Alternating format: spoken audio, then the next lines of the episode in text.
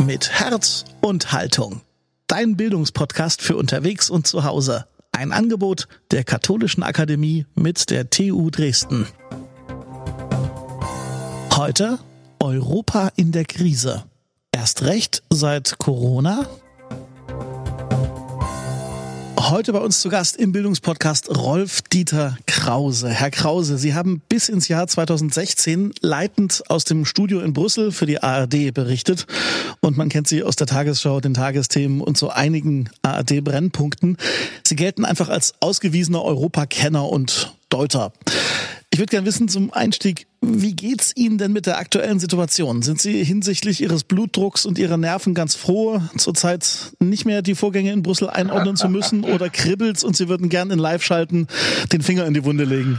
Äh, also ich würde lügen, wenn ich sagen würde, es kribbelt überhaupt nicht. Ähm, natürlich sind das in Europa bewegende Zeiten und äh, manchmal fehle ich mir, aber nicht sehr oft. Schauen wir doch mal auf den aktuellen Zustand der, der heutigen EU. Während der letzten Wochen hat man viel von nationalen Alleingängen und Egoismen mitbekommen unter den EU-Staaten. Die Schlagbäume so einiger Schengen-Grenzen wurden überhastet zugemacht. Die Geflüchteten in den Lagern in Griechenland werden, so scheint es, äh, unter unhaltbaren Zuständen ihrem Schicksal überlassen. Die Tschechische Republik wurde beschuldigt, Schutzmasken für Italien beschlagnahmt und diese sich rücksichtslos einverleibt zu haben. In welchem Zustand befindet sich die EU als Staatenverbund? Sie haben das sehr schön am Anfang formuliert. Man hat das in den letzten Wochen mitbekommen. Äh, die Wahrheit ist, dass Europa schon seit langem in einem ja, sich in einem Zerfallsprozess befindet. Man muss das wohl so nennen. Äh, und die Krise durch den Coronavirus äh, hat das nur noch einmal schonungslos offengelegt. Europa, es ist seit langem meine These, Europa, wenn es scheitert, wird es ja nicht mit einem großen Knall scheitern, sodass da plötzlich eine Riesenexplosion da ist äh, und, und dann war es das gewesen, sondern äh, Europa scheitert in einem allmählichen Prozess, der uns als Scheitern zunächst mal gar nicht bewusst wird. Und äh, das Scheitern hat vor langer Zeit angefangen. Es hat angefangen damit, äh, dass Staaten sich nicht an Verträge gehalten haben, dass Institutionen sich nicht an Verträge gehalten haben, dass äh, findige Juristen, bei denen ich mich manchmal hüten muss, nicht von Winkeladvokaten zu sprechen, die rechtlichen Begründungen dafür gefunden haben und das Recht gebogen haben. Und so hat Europa sehr viel Vertrauen verloren. Übrigens bei den Bürgern nach meinem Eindruck noch sehr viel mehr äh, als bei den Regierungen. Und äh, was wir heute haben, ist ein Europa, in dem äh, das Wort von der Schicksalsgemeinschaft, das Helmut Kohl mal geprägt hat, äh, also dieser Begriff ist kaum noch spürbar, sondern wir haben eine, eine Ansammlung von Egoisten, die versuchen, ihre Schwächen auf Europa und auf die Partner abzuwälzen und äh, manchmal sich minimale kleine Vorteile verschaffen zu Lasten der anderen. Äh, und das führt dazu, dass äh, der Wille zusammenzustehen äh, nicht sehr groß ist, zumal der Begriff der Solidarität eh ein hochgradig missbrauchter ist in Europa. Also in so ein Europa ist nun dieses, äh, äh dieses Virus gekommen äh, und wo es vielerorts Panik gab, äh, vielerorts Versäumnisse gab, von denen man auch gerne ablenken wollte. Und äh, das hat das Ganze jetzt leider äh, ja, oder vielleicht auch Gott sei Dank, nochmal schonungslos offengelegt. Die Frage ist, ob die Politik Konsequenzen daraus zieht. Eine der greifbarsten Errungenschaften äh, in dem europäischen Prozess war ja irgendwann die Einigung in Sachen Schengen. Und ähm, aufgrund der Grenzschließungen ist die Reisefreiheit im Schengen-Raum ja in, innerhalb wenigster Tage äh, faktisch aufgehoben worden. Das bedeutet auch massive Probleme natürlich für den Waren- und Güterverkehr. Und der Nutzen dieser Grenzschließungen, also das mögliche Einschränken von Infektionen, ist im Umkehrschluss bei Epidemiologen eher umstritten. Wie haben Sie das wahrgenommen?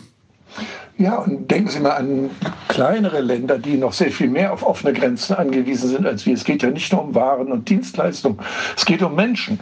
Nehmen Sie mal ein Land wie Luxemburg. Das hat 400.000 Einwohner tagsüber sind doppelt so viele Menschen da, weil aus Deutschland, aus Frankreich, aus Belgien die äh, Menschen nach Luxemburg kommen, um da zu arbeiten. In den Banken, in den Krankenhäusern, in Arztpraxen, äh, überall. Für die Luxemburger ist eine total verzweifelte Situation entstanden, weil, weil die Arbeitnehmer, die ganz normal ihrem, ihrem, ihren Dingen nachgehen wollen, zum Teil gezwungen werden, auch durch deutsche Entscheidungen, äh, ewige um Umwege zu fahren, äh, um, um an ihren Arbeitsplatz zu kommen und abends wieder nach Hause. Das ist eine, ein, eine Zumutung. Und, und die, die, die Freiheit, die Grenzen übertreten zu können, ist eine der wesentlichen Freiheiten in dieser Europäischen Union und da, wo wir auch Europa am meisten spüren. Und äh, das ist mal ebenso weggewischt worden. Das konnte man noch ein wenig verstehen, als es am Anfang äh, zum Beispiel die Geschäftsschließung in Frankreich gab und die Franzosen dann äh, in die deutschen Grenzorte kamen, um da zu hamstern und ein, ein Problem zu verschärfen, äh, dass die Deutschen allerdings selbst auch produziert hatten. Äh, denn, denn warum man also wirklich als erstes Klopapier horten muss äh, bei so einer Krise, wird sich mir auch nie ganz erschließen. Aber es war ja so. Und, aber das hätte längst gelockert werden müssen. Und wenn ich mir vor Augen halte, was wir in Deutschland als Lockerungsübung diskutieren, dass wir demnächst wieder in Biergärten gemeinsam sitzen dürfen und so weiter und so weiter, dann, dann haben die Grenzschließungen Entschließung jede Berechtigung verloren. Es ist, äh, es ist eine Schande und es ist eine, eine, ein, ein Rückfall in den Nationalismus, äh, der allen Sonntagsreden Europa, über Europa hohn spricht. Glauben Sie, wir kommen irgendwann zu dem Status quo zurück in Sachen Schengen vor Corona? Das glaube ich. Ich glaube, das ist etwas, äh, was, was noch relativ leicht zu bewerkstelligen ist. Die Frage ist für mich eher, wohin wird sich Europa generell entwickeln in den, in den nächsten Jahren? Und schaffen wir es, ähm, eine Kurve zu kriegen. Und, und da hängt sehr viel an Deutschland. Deutschland versagt in Europa äh, in den letzten Jahren auf breitester Front. Äh, wir, wir, kein Mensch, ich sage, mach das an einer ganz einfachen Frage fest, die, die hier kein Mensch beantworten kann. Wohin will Deutschland mit Europa? Was wollen wir mit diesem Europa? Wohin wollen wir es entwickeln? Wir wissen das von Frankreich, wir wissen das ganz anders von äh, Orban in Ungarn, wir wissen es von den Polen, wir wissen es äh, von Italienern. Wir, es gibt keine deutsche Europapolitik, die ein, irgendein Ziel hat. Wollen, wollen wir eine engere staatsähnliche Verbindung haben? Wollen wir es? Wollen wir uns durchwursteln wie bisher? Wollen wir uns? Äh, wollen wir nur einen Binnenmarkt? Äh, wollen wir hinnehmen, dass in Europa inzwischen Diktaturen entstehen wie in Ungarn, die dann von uns auch noch finanziert werden? Es gibt aus Berlin, aus dem Kanzleramt dazu nichts. Und leider von der wichtigsten Regierungspartei, der CDU-CSU, auch nichts. Bleiben wir mal kurz in, in Ungarn. Ähm, Orban hat sich ja im Zuge der Corona-Verordnungen zwar vom Parlament, aber trotzdem undemokratisch, äh, hat sich ausstatten lassen mit Sondervollmachten. Notstandsverordnungen hat er sie genannt. Glauben Sie, mit ihm wird richtig umgegangen? Man konnte ja zuletzt lesen, dass Ungarn sogar besonders viel Geld aus dem Corona-Topf der EU kriegt. Ja, lachhaft, ja.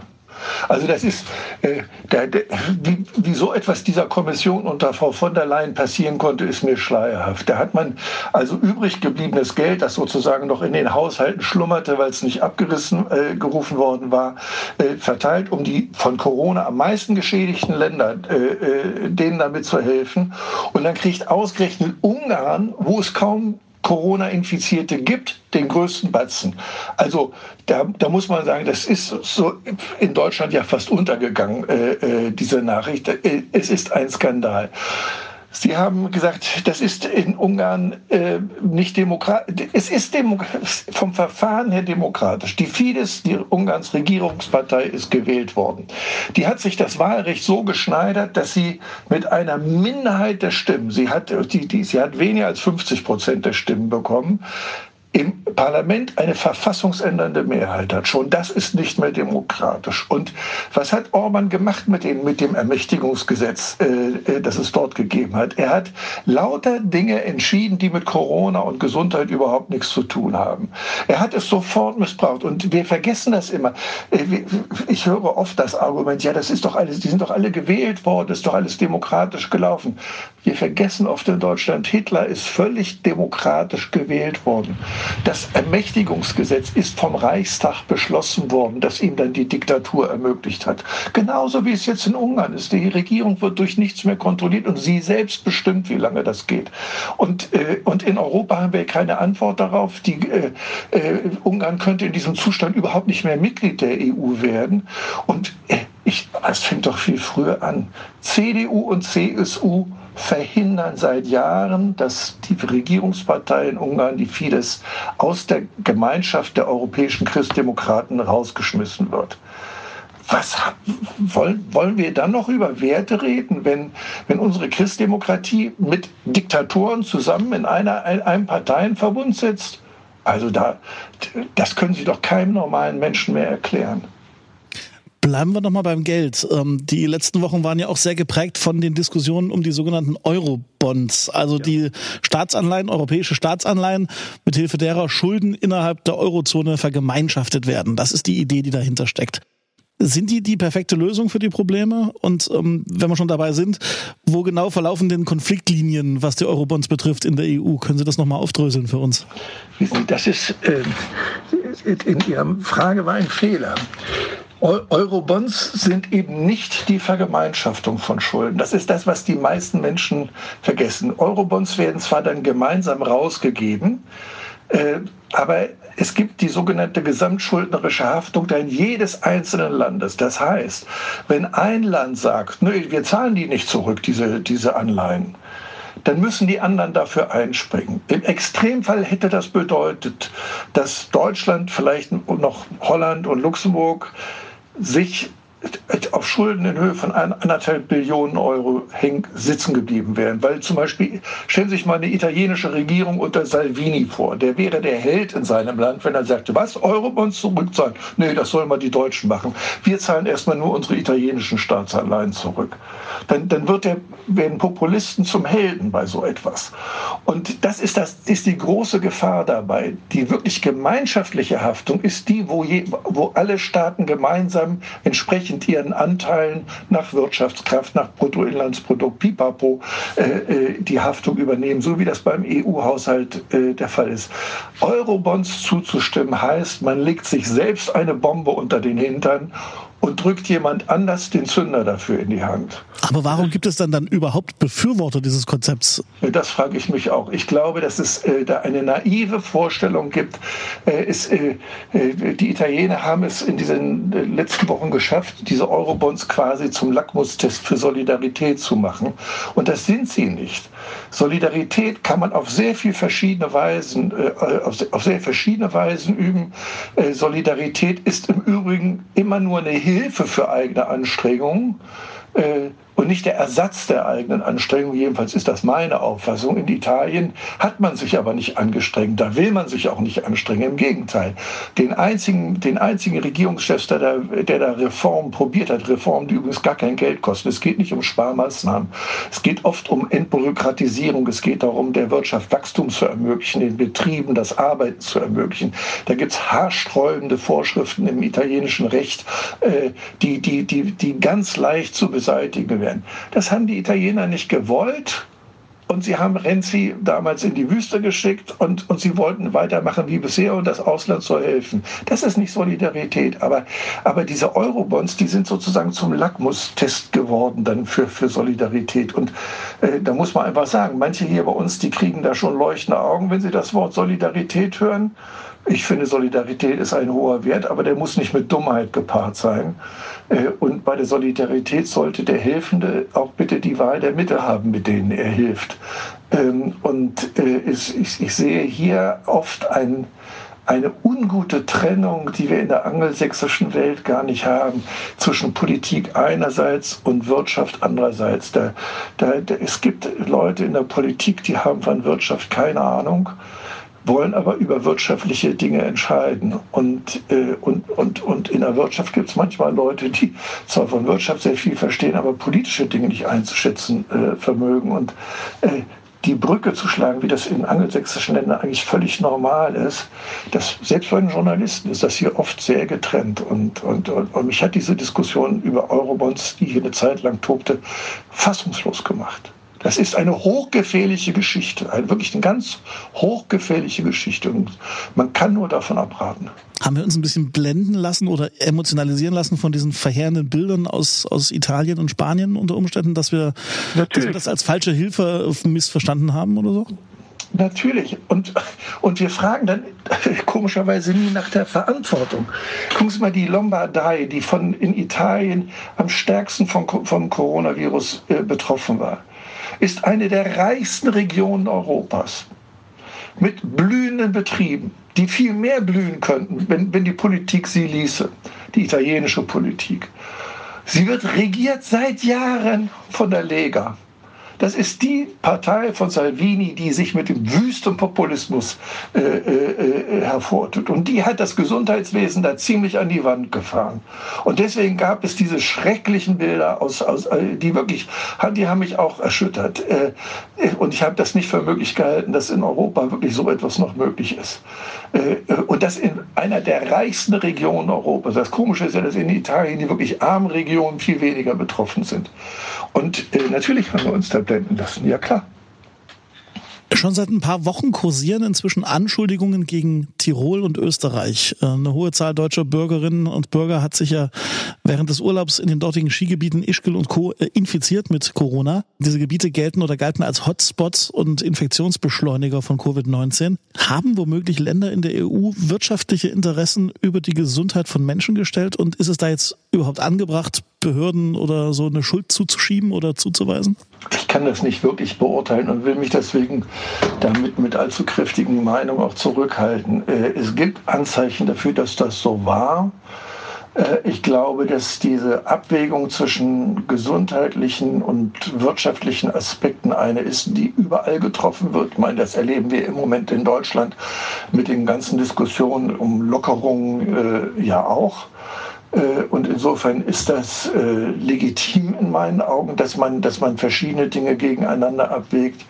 Aber mir scheint es auch, dass man mindestens da in diesem berühmten Skiort Ischke auch sehr fahrlässig gewesen ist. Äh, es gibt Hinweise darauf, aber ich bin nicht kundig genug, um das wirklich letztendlich beurteilen zu können. Schauen wir mal ganz kurz noch nach Skandinavien. Die Welt hat ja gespannt auf den sogenannten Sonderweg von Schweden geschaut. Wie nehmen Sie die Vorgehensweise dieses Staates wahr? Hat sich das bewährt? Äh, und ist, das, ist es richtig, innerhalb der EU solche Sonderwege auszuprobieren oder ist das eher ein Schaden für die Gemeinschaft, die Sie ja eh in Zweifel ziehen? Naja, ich bin schon der Meinung, dass die Bedingungen in, äh, genauso wie innerhalb Deutschlands, das ist nicht in allen, die, die Bedingungen sind nicht überall die gleichen. Schweden ist ein riesiges Land, wo, wo, nur acht Millionen Menschen leben und, und, und äh, ein kleiner Teil, Teil davon in Großstädten wie Stockholm oder Göteborg oder Malmö, also ähnlich wie in deutschen Großstädten, aber ganz, viel, ganz viele Menschen wohnen da wirklich in kleinen Orten, äh, um nicht zu sagen in Einzelhöfen irgendwo auf im Land verteilt Welt.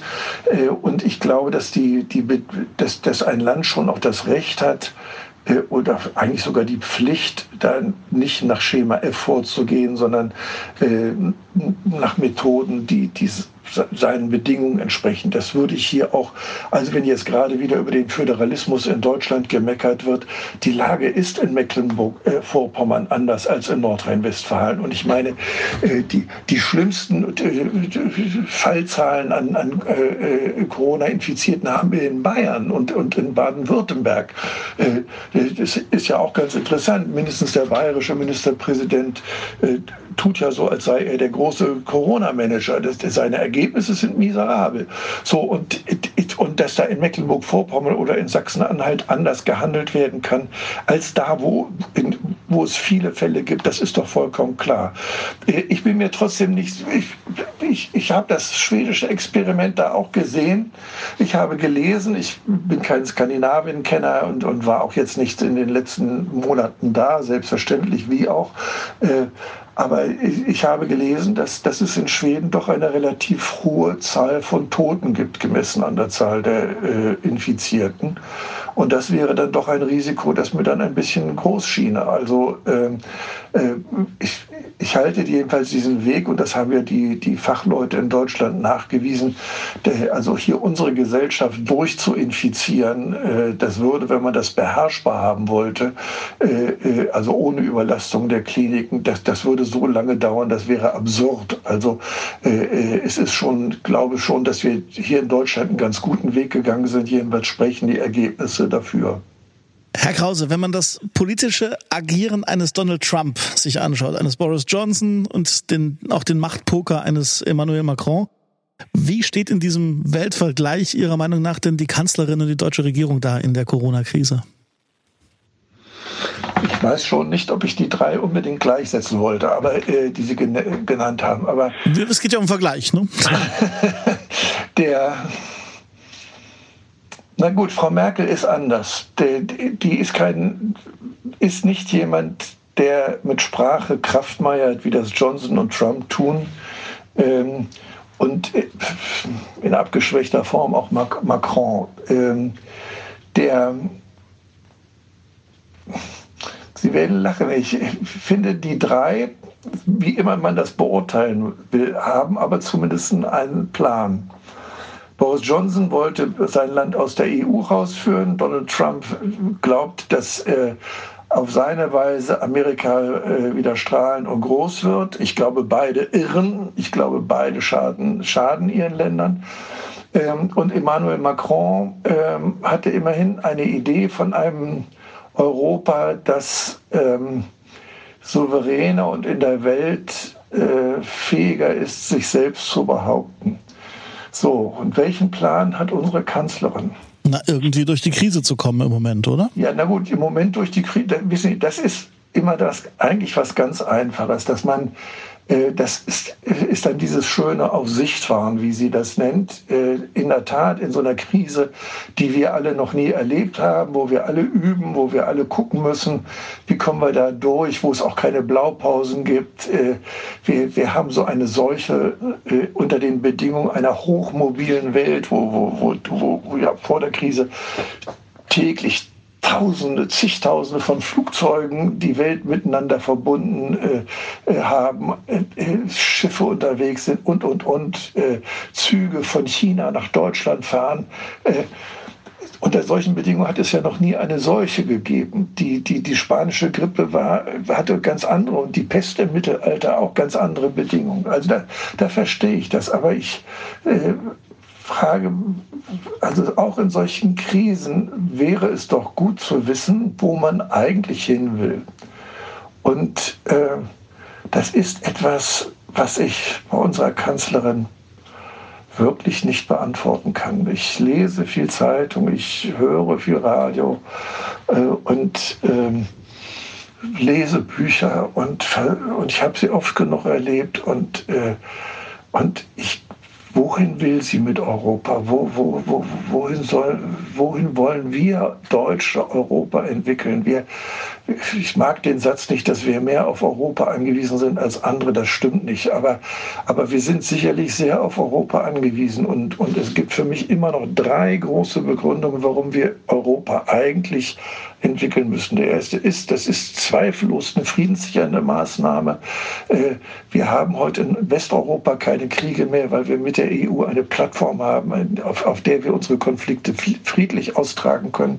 Zweitens liefert Europa uns die Basis für, für wirtschaftliche Prosperität besser als alles andere. Äh, äh, und das Dritte ist, wenn wir uns gegen Supermächte wie China, Russland, USA behaupten wollen, dann geht das nicht, wenn wir hier in die europäische Kleinstaaterei zurückfallen wollen. Da, da brauchen wir einfach auch äh, zu der Souveränität, die wir auf dem Papier alle haben, da brauchen wir auch die Muskeln, die uns erst die Gemeinschaft erschafft. So, wenn ich dieses sage, dann ist, dann, dann ist mir Europa eine Menge wert. So, und dann brauche ich aber auch wie in jeder Gemeinschaft Disziplinierungsinstrumente, wenn sich einzelnen Mitglieder der Gemeinschaft gegen die Gemeinschaft verhalten. Es gibt inzwischen eine Handvoll Länder, die hindern uns daran, geschlossen gegen China auf, aufzutreten. Und, Außenpolitik ist immer eine Frage einstimmiger Entscheidung. Also da reicht ein einziges Land. Und die Chinesen haben hier einige Regierungen in Europa schlichtweg gekauft. Griechenland, Ungarn, Tschechien, bei Portugal sind sie gerade dabei. So, und äh, Italien auch. In Italien sind die Chinesen inzwischen die großen Helden und Deutschland ist der Feind. Was für ein, ein, ein, eine Fehleinschätzung. Aber, äh, also das heißt, wir müssten in der Lage sein zu sagen, wohin wollen wir, wollen wir Europa entwickeln. Macron hat von einer europäischen Souveränität ge gesprochen, die wir, die, die, die wir erwerben müssen. Und das ist wirklich ein interessanter Ansatz. Wie machen wir Europa souverän? Seine konkreten Vorschläge, die waren zum Teil die alten französischen Ideen, französische Schwächen an Europa zu überantworten äh, und, und, und Lasten auf Partner abzuwälzen. Darüber muss man so nicht reden. Aber man könnte ja auch mal mit, gerade mit Frankreich darüber reden, ob Frankreich nicht auch seine Stärken in die EU einbringt. Zum Beispiel seinen Sitz im Sicherheitsrat oder seine Atommacht. Äh, haben wir ja im Moment in Deutschland auch eine ganz merkwürdige Diskussion. Äh, also da kann ich nur sagen, glaubt jemand, dass die Russen die Krim annektiert hätten, wenn die Ukraine noch die Atomwaffen gehabt hätte, die sie den Russen in die Hand gedrückt hatte und dafür Garantien für ihre Grenzen bekommen hatte, die dann die Russen weggewischt haben. Also äh, die Welt ist nicht so, wie wir sie haben wollen, sondern sie ist, wie sie ist. Und, und, und, und, und, und, und leider gehören Atomwaffen als ein Schutz dazu. So, und äh, warum soll also nicht, wenn Frankreich jetzt die einzige Atommacht in der EU ist, dieses auch der Gemeinschaft überantworten? So wie die Deutschen mal ihre starke Währung für die Gemeinschaft geopfert haben. Äh, denn in Wahrheit hatten die anderen Länder der EU keine, keine autonome äh, Geld- und Währungspolitik mehr. Das, äh, die mussten alle sich entscheiden, ob sie der Bundesbank folgen wollten oder, oder ob sie abwerten wollen, äh, im Zweifelsfall. So, und darüber wäre zu reden, auch welche Opfer wir bringen wollen. Ich glaube nicht, dass wir äh, auf die Dauer ein, ein, ein so verstandenes Europa machen können ohne Finanzausgleich. Äh, aber das wäre ein anderes Europa. Das wäre nicht einfach nur das äh, Übernehmen von Lasten, die andere nicht gerne selbst schultern wollen, sondern äh, wo wir dann etwas dafür, davon haben wollen. So wie, das, wie wir das ja innerhalb Deutschlands auch machen. Wir haben ja auch einen Finanzausgleich zwischen den Bundesländern und, und starke Regionen stützen schwache. Und äh, das ist, ist, wäre für mich was völlig Normales. Und, äh, aber dafür braucht man ein, ein Konzept und ich sehe nicht, welches Konzept von Europa unsere Kanzlerin hat. Ich sehe es aber auch nicht beim Außenminister oder beim Finanzminister. Also ich sehe, sehe bei unserer Regierung eigentlich keine europapolitische Idee, die sie leitet. Und das ist schon für das größte, stärkste, wichtigste Land in Europa, das mittendrin liegt und das nun, ob es will oder nicht, seine Bedeutung für Europa hat, eigentlich schon ein ziemlich, ziemliches Armutszeugnis. Mit Ihrer Einschätzung oder Ihrer Kritik an Europa sind Sie ja in bester Gesellschaft. Äh, Papst Franziskus der hat ja schon 2014 während seiner Rede vor dem Europaparlament Europa vorgeworfen, dass das heutige Europa nicht mehr die Tatkraft für mutige Lösungen aufbringe, sondern vielmehr in nationalen Egoismen verharre. Und das haben Sie ja im Grunde jetzt klar nochmal dargelegt, dass das tatsächlich so ist und sich in den letzten sechs Jahren offensichtlich eher verschärft hat als verbessert. Was denken Sie, was, was können wir als einfache Bürgerinnen und Bürger denn tun, damit aus diesem Europa nochmal was anderes wird als, als das, was wir gerade vorfinden? Also wo kann diese Solidarität, bei dem Wort tun wir uns schwer, haben wir gemerkt, aber wo, wo kann dieser europäische Gedanke denn neu aufblühen oder entstehen? Naja, nun hat sich der Papst auch so geschickt ausgedrückt, dass das jeder auf seine Weise lesen kann. Nicht? Das, Im Zweifelsfall ist es immer der Egoismus der anderen, äh, äh, den man dann brandmarkt und, äh, und, und den eigenen sieht man dann nicht so richtig. Wissen Sie, ich sage Ihnen, als einfacher Bürger können Sie da gar nichts machen. Das müssen Sie auch nicht. Das ist Sache der Politik. Äh, ich glaube, dass man als, als normaler Bürger ähm, das tun kann, was man in einer Demokratie immer tun konnte. Man kann sich informieren, man kann sich informieren aus möglichst verschiedenen Quellen, man kann sich Meinungen bilden, man kann die, die äh, in unserem Namen, nämlich als Volksvertreter Politik machen, fragen, was machst du denn da? Aber äh, es geht hier um sehr, sehr, sehr komplexe Fragen und äh, oft auch schwierige technische Fragen. Das ist das Problem an, gerade an der Europapolitik. Sie, hinter den Begriffen verstecken sich oft unendlich viele Teufelchen in den Details. Und äh, und, und, und deswegen muss man da immer sehr genau sein. Deswegen ist Europa für die meisten Menschen zu Recht eine sehr komplizierte Sache. Äh, ich habe manchmal, manchmal hunderte von Seiten äh, äh, durchgelesen, um nachher als Journalist einigermaßen sicher vereinfacht darstellen zu können, um was es eigentlich geht. Aber das ersparte mir nicht vorher das Lesen der Seiten. Und das, das müssen Sie als einfacher Bürger nicht auf sich nehmen, um Gottes Willen. Äh, wenn sie im, im Kern äh, ihrem Willen Ausdruck verleihen, dass sie mit unseren Nachbarvölkern friedlich auskommen wollen und dass wir mit denen auch sich in einem friedlichen Wettbewerb befinden wollen, auch konkurrieren wollen und dass sie, äh, in, was die Wirtschaft angeht, äh, durchaus sportlich den Ehrgeiz haben dürfen, besser zu sein als die anderen, äh, aber auch zur Kenntnis nehmen, dass das manchmal nicht gelingt. Äh, dann ist es in meinen Augen eigentlich schon ausreichend. Also ich will Bürger damit nicht befrachten. Es, es gibt Dinge, äh, die sind in einer hochkomplizierten, komplexen Welt nicht ohne Grund den Regierenden und den Parlamenten vorbehalten, weil die haben die Zeit, sich damit professionell zu beschäftigen. Herr Krause, abschließende Frage. Was denken Sie, wie wird die Europäische Union aus der Corona-Pandemie hervorgehen? Gestärkt oder geschwächt? Ich fürchte, sie wird weiter geschwächt werden. Ich glaube nicht, dass sie gestärkt wird. Und äh, ich habe die Prozesse in den letzten Jahren mit wachsendem Unbehagen verfolgt. Ähm, warum? Weil das Ganze kann nur gelingen, wenn die Einzelnen ihren Job machen.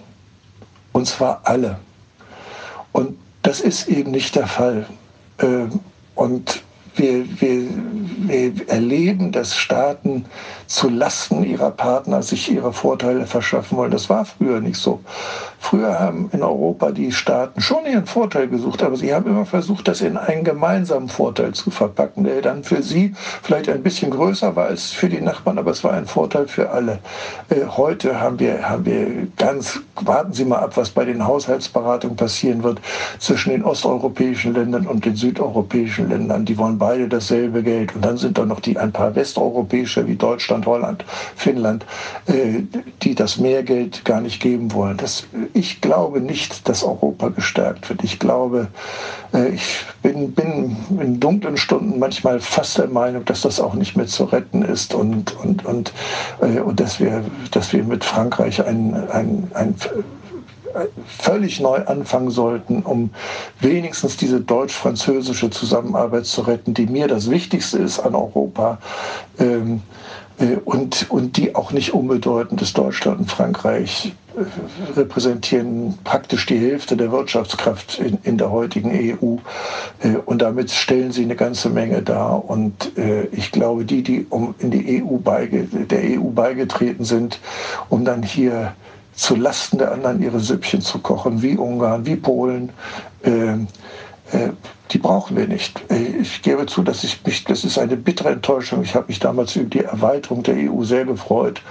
Aber äh, ich glaube, dass wir zu wenig gemeinsamen Sinn haben für das, was wir wollen und äh, dass die Werte, von denen wir so gerne reden, äh, und die, die haben wir verludern lassen. Und deswegen bin ich eher skeptisch. Und wieso sollte das nach dieser Krise besser sein? Ich sehe keinen Grund.